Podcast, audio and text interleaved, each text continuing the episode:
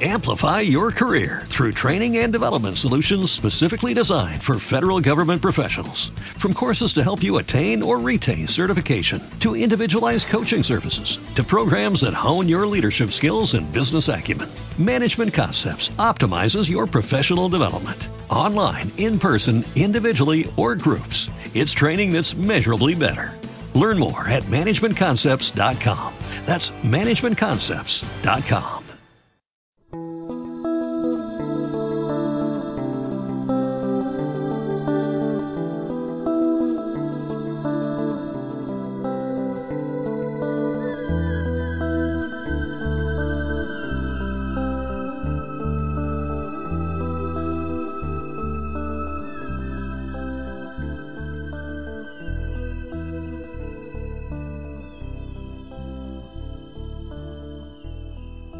Buenos días, buenas tardes o buenas noches cuando estéis escuchando este podcast. Mi nombre es Oscar Puerto de Adcent Services y hoy tenemos con nosotros a Javier Julves de, Electromaps que, bueno, el año pasado ya tuvimos ya tuvimos varios podcasts con, con ellos, con Electromaps. Eh, bueno, uno fue, por ejemplo, para hablar un poquito de la situación general de, del mundo eléctrico en, España. Luego ya nos centramos más en, por ejemplo, en temas muy concretos como puede ser cuánto costaba, por ejemplo, eh, poner un wallbox en, un parking, muy enfocado, pues bueno, al taxista a lo mejor o al particular que se quiere comprar un, un, vehículo eléctrico y tenía dudas sobre ese tema. Y este año, pues bueno, eh, les he comentado que como hemos visto que el tema eléctrico, ¿no? Todo lo que es la electromovilidad ahora mismo, pues está, está en auge, ¿no? Más enfocado, bueno, yo por lo que hacía a nivel particular, a nivel digamos, de calle, lo que se ve mucho es pues todo el tema de las flotas eléctricas de car sharing, como puede ser Car2Go, motos eléctricas que están, están haciendo proyectos como setas. Estamos viendo que, bueno, que el tema se mueve, que también es cierto que también hay una conciencia social de, de los políticos. Hemos visto como, como, por ejemplo, bueno, pues se habla ya de en ciudades como Madrid o Barcelona de prohibir el, el tráfico de vehículos diésel o de los más antiguos, ¿no? En, próximamente, o por ejemplo ya más a nivel de taxi, ¿no? que por ejemplo se prohíbe, se va a prohibir homologar taxis diésel a partir del año que viene, por ejemplo, en, Madrid y dentro de dos años en Barcelona. Entonces, realmente el tema eléctrico se está moviendo, se está moviendo. Entonces, pues nada, tenemos aquí a Javier que nos comenta un poquito también cómo ha ido evolucionando el proyecto de Electromaps en este, en este año, ¿no? en, en, este impasse, de, en este tiempo, en este margen de tiempo que ha pasado, que nos comente un poquito todo, todos estos temas. Adelante, Javier. Hola, Oscar. Muchas gracias por contactarnos. Como bien dices, yo trabajo en Electromaps. Electromaps es la plataforma líder en electromovilidad en España. Básicamente lo que hacemos es ayudar a los conductores de coches eléctricos a encontrar estos puntos de recarga y les ayudamos a gestionar los pagos con los distintos eh, ayuntamientos, proveedores. Que pagos o agilizar, digamos, la recarga, no solo pagos. Eh, Electromaps está en funcionamiento desde el 2009 y tenemos más de 2.500 puntos de recarga en España y prácticamente el 95% de los usuarios usan nuestros servicios para encontrar puntos de recarga. En ese sentido, tenemos mucha visibilidad de lo que está pasando y de los problemas que hay actualmente. Así que, si no sé cómo quieres seguir, si quieres empezar a explicar un poco más la situación. Uh -huh. o, Por ejemplo, en, en, en, estamos viendo, bueno, más enfocado pues al tema de al tema del transporte público o en las grandes ciudades la red de recarga estamos viendo como por ejemplo, Barcelona sí que había apostado ya hace tiempo ¿no? Por una red de recarga pública medianamente decente, evidentemente todavía falta mucho camino por andar. Y Madrid, pues parece ser que empieza ya a apostar también un poquito sobre el tema. No, nos gustaría, por ejemplo, que nos comentases un poquito cómo está el, la, si digamos que ya la ansiedad que tiene, ¿no? La famosa ansiedad del eléctrico, ¿no? Que tiene el, poseedor de un vehículo eléctrico en las grandes ciudades en las ciudades de tamaño medio empieza a desaparecer o todavía hay grandes áreas, por ejemplo, en España en las que todavía cuesta, digamos, moverse con un vehículo eléctrico. en las ciudades no hay ningún problema moverse con el coche eléctrico. De hecho, es lo más sencillo porque hay muchos puntos de recarga y normalmente son puntos de recarga gratuitos. Entonces, a cada conductor de coche eléctrico puede encontrar un punto de recarga y no pagar por la recarga. El, problema con el coche eléctrico actual es más cuando te desplazas a larga distancia. Cuando te desplazas, por ejemplo, de Madrid a, a tu pueblo, y entonces eh, por el camino, pues, eh, digamos, no existe todavía la infraestructura de carga rápida suficiente para hacer el trayecto con una experiencia eh, para el usuario inolvidable. digamos, ese sentido, es lo que estamos trabajando ahora y estamos trabajando con distintos inversores, distintas empresas a nivel de empresas eléctricas, eh, empresas que quieren ser gestores de puntos de carga para ayudarles a, desarrollar su modelo de negocio y por otro lado ayudar al, sector de los productores de coches eléctricos. Em, hay muchos usuarios de coches eléctricos en España.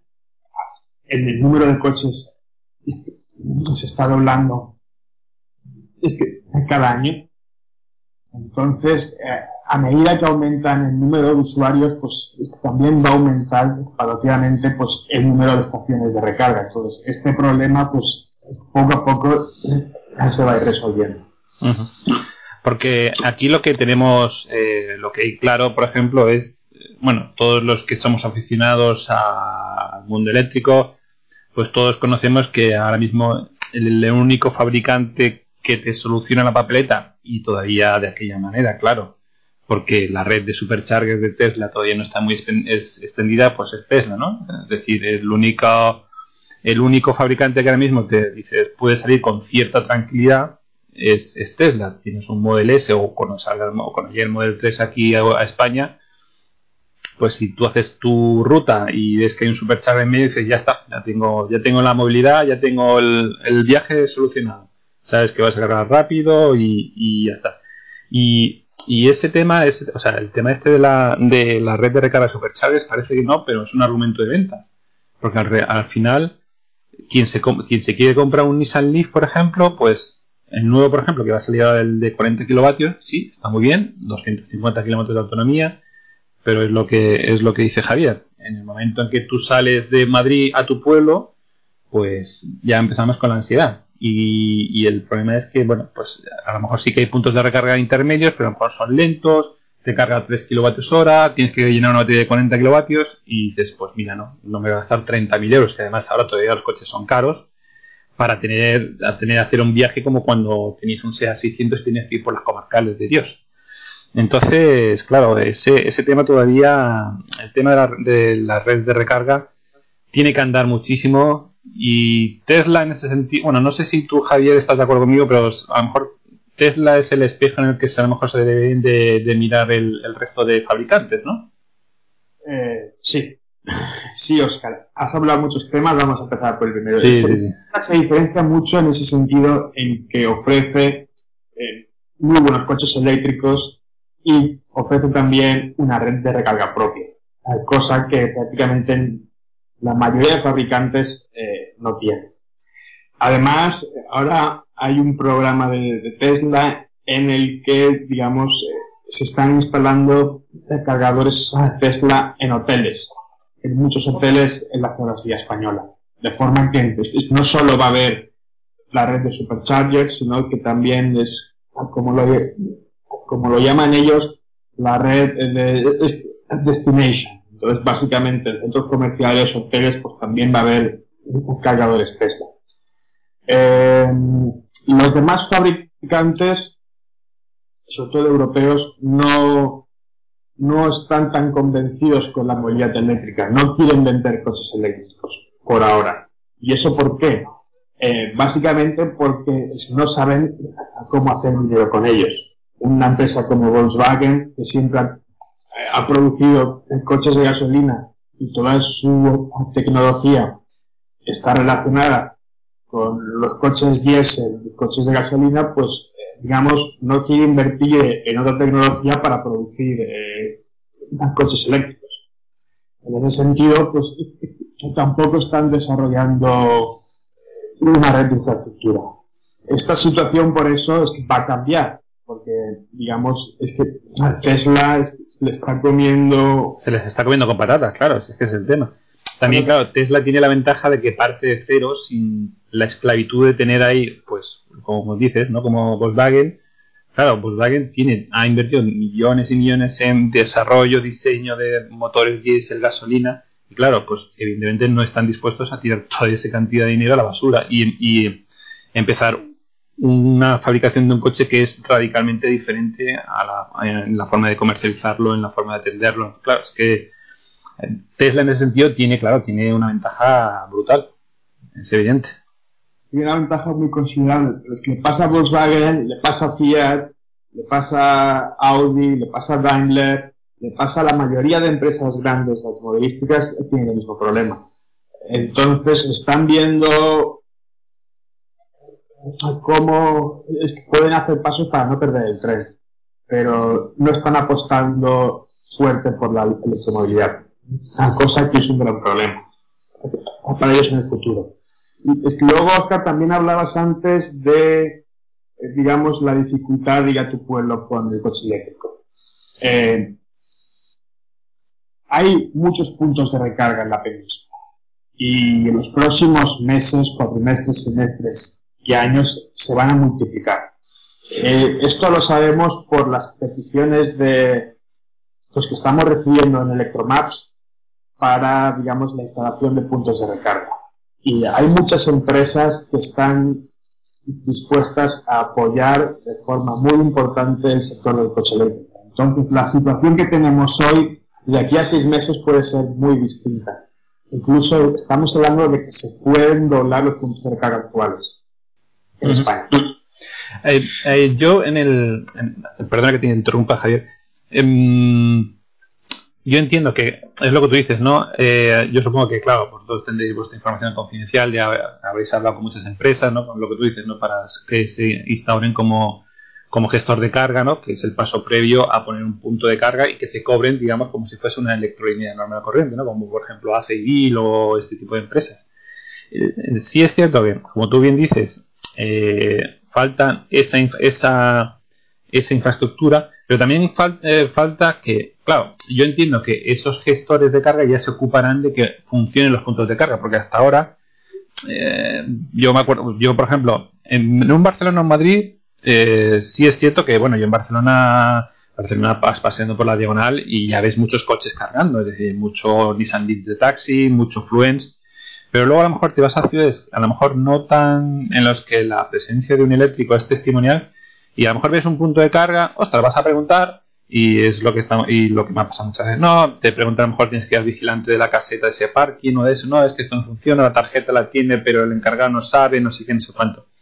Entonces, falta pues aumentar, claro, falta que esa red de recarga esté gestionada por alguien que quiere sacar dinero de eso y que ya se preocupará de que tú cuando vayas a cargar no tengas ningún tipo de problema de inconveniente a la hora de, de ir a cargar de tu coche.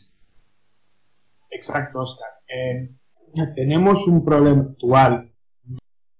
Las administraciones públicas pues, están instalando muchos puntos de recarga. Y debido a la ley de los puntos de recarga actual, eh, digamos, no pueden, no pueden vender esa, ese servicio. Lo, que está pasando es que eh, la mayoría de la infraestructura de recarga es gratuita. Entonces, esto, pues, digamos, a muchos inversores les tira para atrás porque si ellos ofrecen un servicio, ha de ser un servicio de pago. Entonces, eh, los usuarios, si pueden elegir entre un servicio que es gratuito y uno que es de pago, pues, evidentemente, al servicio gratuito. En ese sentido, eh, está en los primeros años de la electromovilidad y lo que tú dices, los problemas actuales son reales, pero también es verdad que la situación va a cambiar, porque habrá que, estar estandarización de, los sistemas, una estandarización de los sistemas de pago, para que, digamos, la experiencia de recargar un coche eléctrico sea mucho más fácil de lo que es actualmente. Mm, en ese sentido, yo creo, bueno, no sé si tu opinión es igual, creo que la, popularización de estos servicios de car sharing, como puede ser Car2Go, y lo de las motos eléctricas, puede quizás ayudar a que la sociedad o los usuarios, los, los potenciales usuarios, vean de otra forma el tema de la movilidad eléctrica, ¿no? Porque hasta ahora, quieras o no, el que sabe de Tesla o que sabe de Leaf es un friki entre comillas, ¿no? Que sabe que se tiene que, que, cómo funciona todo, que tiene su infraestructura, que se lo busca él, que tiene sus mangueras, sus enchufes, sabe dónde ir. Y claro, pero eso son, son gente muy especial, o sea, gente muy comprometida con, con la movilidad eléctrica y ahora hace falta dar el gran salto a, a la masa, ¿no? Y creo que eh, ese tipo de servicios que ahora están creando mucho ruido mediático, mucho bueno, pues lo que estamos diciendo, ¿no? Estás sentado en una terraza y ves pasar un car o ves pasar un Ecoltra, o ves pasar una moto de movie. Todo eso yo creo que va a ayudar mucho a que la gente vaya cambiando el chip para, para bueno, pues para concienciarse de que a lo mejor la movilidad eléctrica, pues oye, a lo mejor no te vas a comprar un Leaf nuevo de 30.000 euros, pero oye, pues yo que sé, como segundo coche, a lo mejor te compras un Leaf de, de, los, de los antiguos que con 200 kilómetros de autonomía si te lo sacas por 10, 15 mil euros, pues como segundo coche en un Madrid, que a lo mejor no te dejan entrar porque tienes un 10 antiguo, pues ya empiezas a considerarlo, ¿no? Sí, Oscar, fíjate, ayer, ayer participé en una, entrevista por televisión y uno de los compañeros a que entrevistaron, que, bueno, pues, seguía muy de cerca esta situación de Madrid. Ya sabéis que Madrid tipos diferentes de caché, uno de ellos es eléctrico. Nos comentaba el, mi compañero que en Madrid eh, lo que es la generación de 35 años para abajo, más jóvenes de 35 años, el 40% eh, digamos son socios de una o de dos eh, tipos de casos distintos. Entonces, estamos hablando de una gran franja de población que ya, independientemente de sus gustos tecnológicos, de sus gustos, digamos, de por los móviles tecnológicos. Ya tiene una primera impresión del coche eléctrico y de la movilidad como servicio, de movility as a service. Entonces, este tipo de iniciativas lo que está haciendo es, digamos, establecer ya pues, como una base de, de que es muy posible que en los próximos años pues esta base no se compre un coche o, y si se compra un coche, pues, pues nunca se va a comprar un coche de gasolina. Eh, por otro lado, eh, estamos hablando del precio de los coches eléctricos. Los coches eléctricos actualmente son caros, pero están bajando mucho de precio, porque, digamos, el componente más caro del coche eléctrico, que es la batería, está bajando alrededor de un 15% de precio al año. Eh, te voy a poner un ejemplo. En el 2010, un kilovatio hora, que es, la medida con la que se, digamos, se evalúan las baterías, un kilovatio hora valía 1000 euros en 2010. Hoy, Tesla produce un kilovatio hora a 150 euros. Y el coste, digamos, la reducción de coste que hemos visto en los últimos siete años es prácticamente del 80%. Esto quiere decir que hay baterías en el mercado de litio que son baratas y esta tendencia se va a, eh, va a ir siguiendo. El objetivo de Tesla es que sus baterías, pues para el 2020, sean alrededor de 130, 100 euros el kilovatio. Y, por otro lado, la capacidad de producción de baterías se está prácticamente despoblando en 2013 había una capacidad de producción mundial de baterías de 35 gigavatios. Hoy esa capacidad es de 120 gigavatios. En el 2020 la capacidad de las gigafactories que ya están, digamos, aprobadas es de 240 gigavatios. Esto quiere decir que va a haber mucha producción de baterías. Y si hay mucha producción de baterías y hay competencia, van a bajar. Si bajan los precios de las baterías, van a bajar de los coches eléctricos.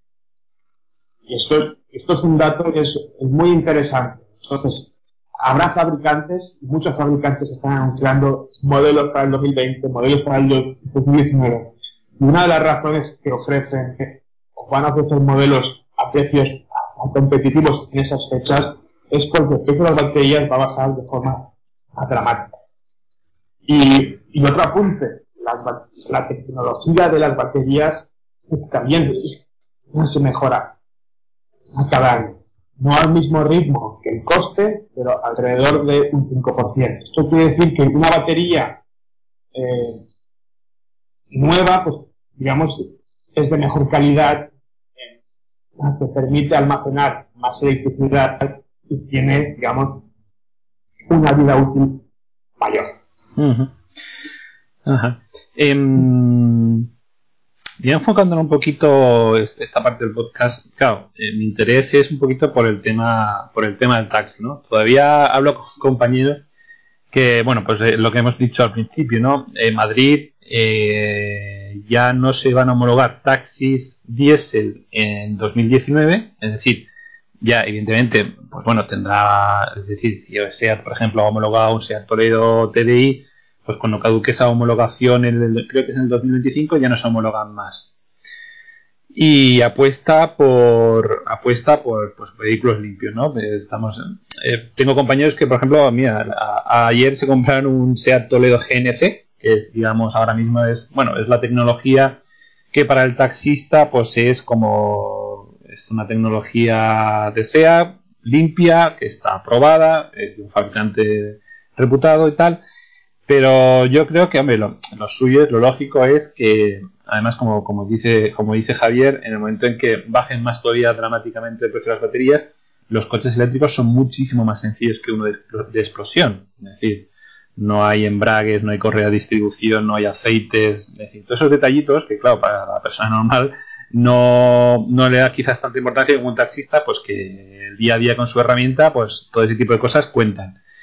Y realmente creo que una aquí aquí tenemos una es una cuestión que yo le he dado vueltas no y es que realmente para que el taxi tuviera competitividad en, ese mundo eléctrico que se nos avecina es el de tener una, una red de recarga propia para taxistas no es decir que tú tengas eh, en tu parada de taxi pues tengas pues tu zona reservada para que tú te puedas parar y que tengas un punto de recarga.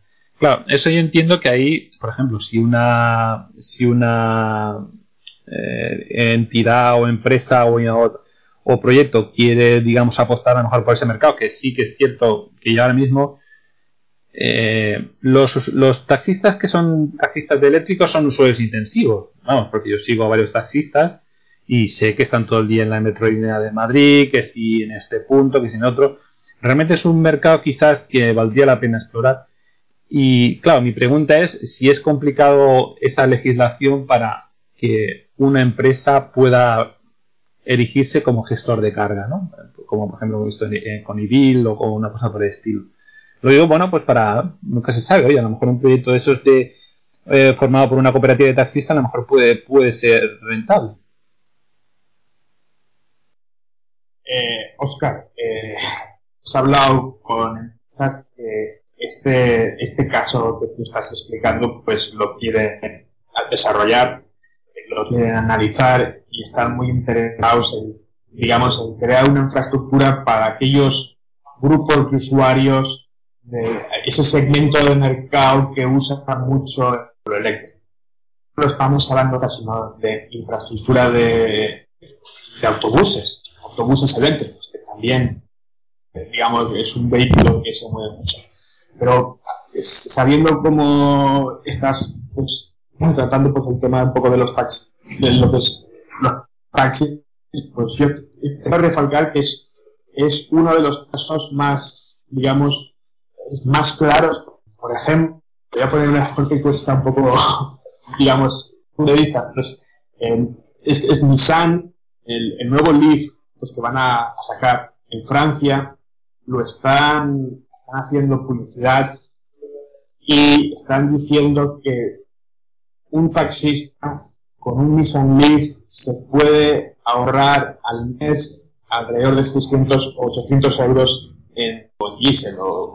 Entonces, digamos, un coche eléctrico básicamente lo que va a conseguir es reducir tus gastos mensuales. Y lo que hablabas también antes de los gastos de mantenimiento, eh, los gastos de mantenimiento en un coche eléctrico son mucho menores pues, en un coche de gasolina o de diésel, son alrededor de 10 veces menos. Eh, pues, me imagino que tus compañeros que tienen un taxi eléctrico pues te lo habrán comentado.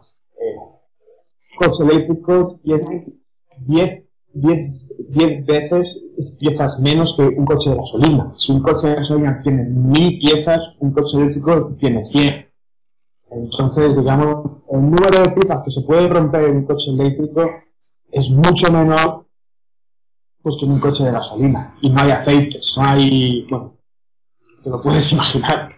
Es, mucho menos lejos, es mucho menos complejo, entonces pues se rompe menos.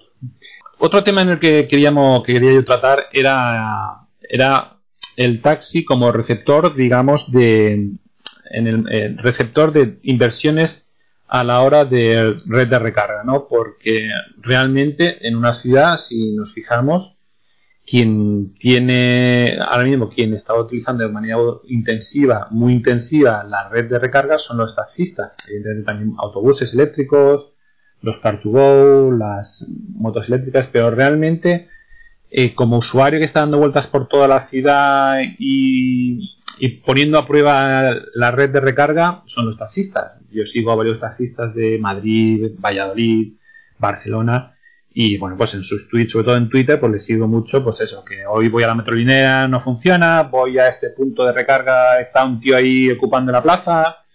Entonces, realmente como yo, y además lo he dicho muchas veces, el taxi va a ser el abanderado de ese transporte público eléctrico en las grandes ciudades. Ya pasó, por ejemplo, con la tecnología híbrida de Toyota. ¿Cómo se popularizó el Toyota Prius híbrido? Pues a través de los taxistas. Los taxistas, en cuanto ven que, que una tecnología funciona y te puedes ahorrar dinero, van todos de cabeza y que sea fiable, evidentemente. Entonces, entiendo que el, que el taxi puede ser un sector muy potente para que inversores puedan poner una red de recarga más enfocada a este tipo de usuarios. Eh, exacto. Yo eh, comparto totalmente tu opinión. Eh, los y un poco porque lo que estamos viendo es que quizás hay un poco de falta de colaboración entre los distintos organismos, asociaciones. Por ejemplo, la asociación del taxi, viendo que digamos es este, este cambio de, que estamos hablando de vía eléctrica para ellos puede ser muy beneficiario, pues tendrían que involucrarse más con los ayuntamientos y con el sector privado para que apoyara la infraestructura. Y también estamos hablando de, pues, de estos problemas que hay actualmente, que muchos usuarios de coches eléctricos, taxistas por ejemplo, que van a recargar su coche, su vehículo a un, a un punto de recarga y y realmente no saben si el punto de carga está libre o si está ocupado o si funciona. Entonces, esto es uno de los retos que desde Electromaps estamos intentando es que a todos los puntos de recarga eh,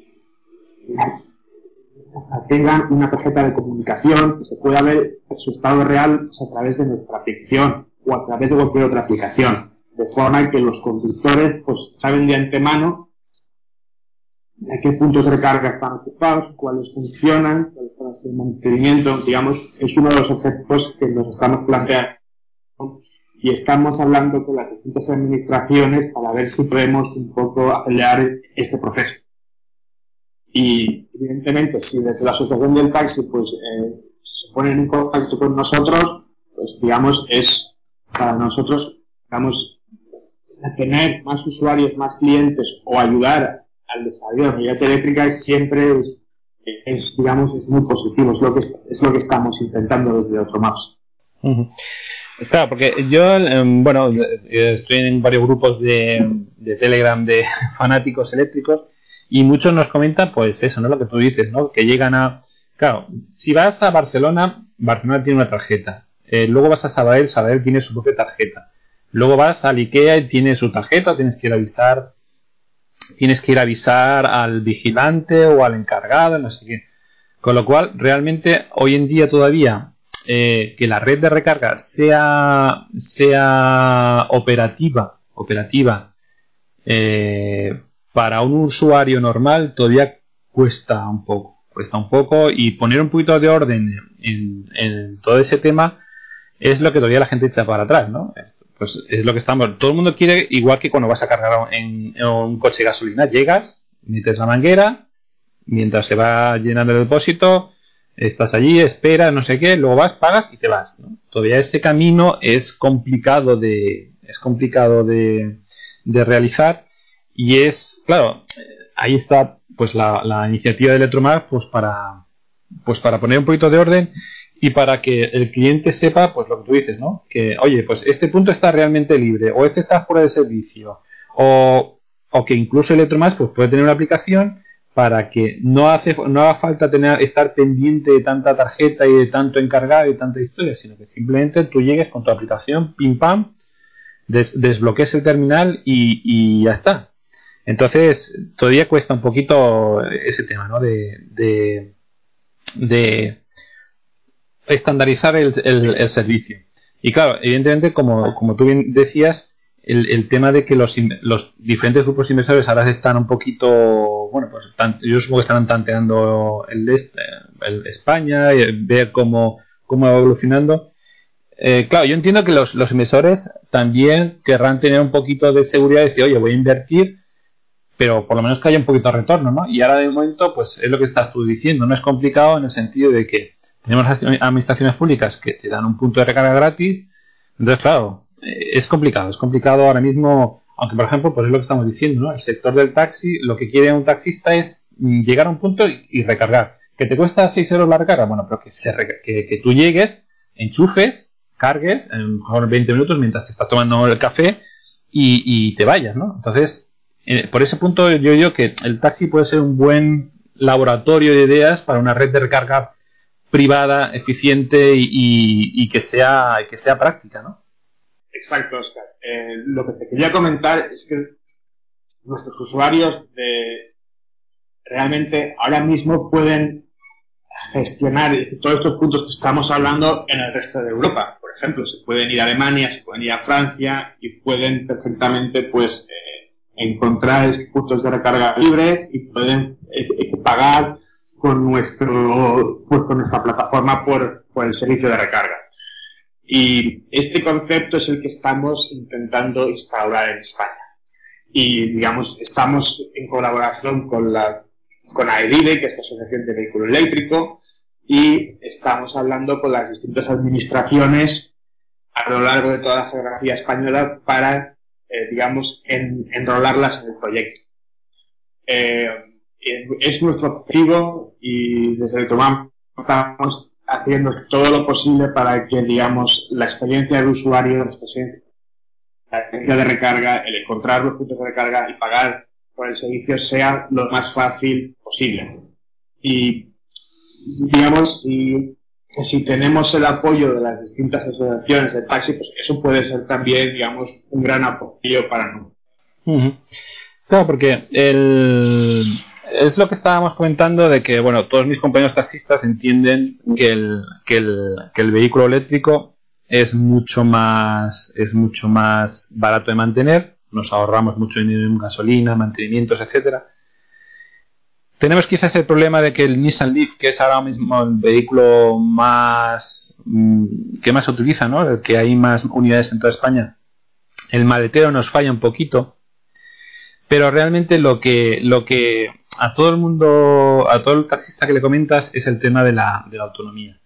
Y ese tema de autonomía se, podría eliminar básicamente o se podría atenuar bastante pues por lo que estamos diciendo, ¿no? Con una red de recarga en la que tú sepas que realmente vas a llegar, vas a cargar, porque oye, mira, es que a media mañana tengo la batería de media. Bueno, pues cargo 20 minutitos y ya tengo el coche casi cargado para el resto del día, incluso hasta que salga un viaje largo.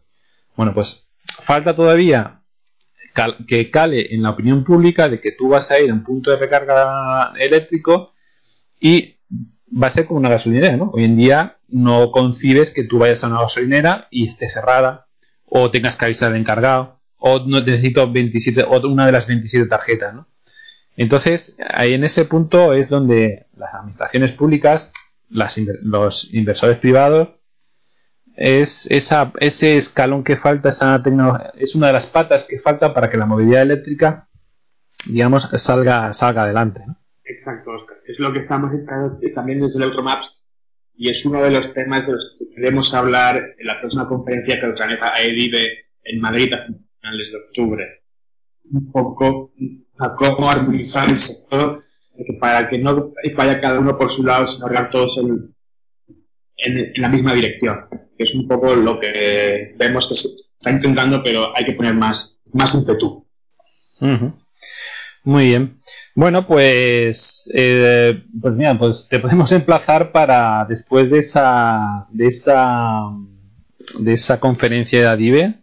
Nos gustaría que tuviésemos otra, otra charla y nos comentas un poquito cómo, cómo ha ido ese evento, porque la verdad es que sería muy interesante saber, bueno, los siguientes pasos en el mundo eléctrico para una parte de la movilidad eléctrica que a lo mejor no es tan vistosa, evidentemente no es tan vistoso como ver el, el nuevo Model 3 o ver el nuevo Nissan Leaf, pero es que es algo básico. Sin una buena red de recarga eléctrica, el coche eléctrico no va a avanzar. Igual que cuando motor de explosión, si no hay gasolina, pues obviamente no, iba a avanzar.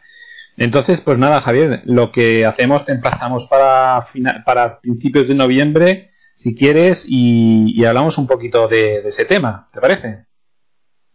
Parece perfecto, Oscar. Muy bien. Estaremos encantados de explicar novedades. Esperemos explicar un poco pues, cómo es la conferencia y un poco la evolución que esperamos. Perfecto. Bueno, pues nada, pues muchas gracias, gracias Javier por, por dedicarnos un poquito de tu tiempo, que sabemos que estás muy atareado. Y bueno, y a todos vosotros, pues nada, os emplazamos ya al siguiente, al siguiente capítulo de, del podcast de Absen. Espero que os haya gustado este, este episodio y nada, seguiremos, seguiremos ahondando en el tema de la movilidad eléctrica para el taxi y para el transporte público. Un saludo a todos y, y nos despedimos. Hasta luego, Javier. Hasta luego, Oscar. Un saludo. Un saludo a todos.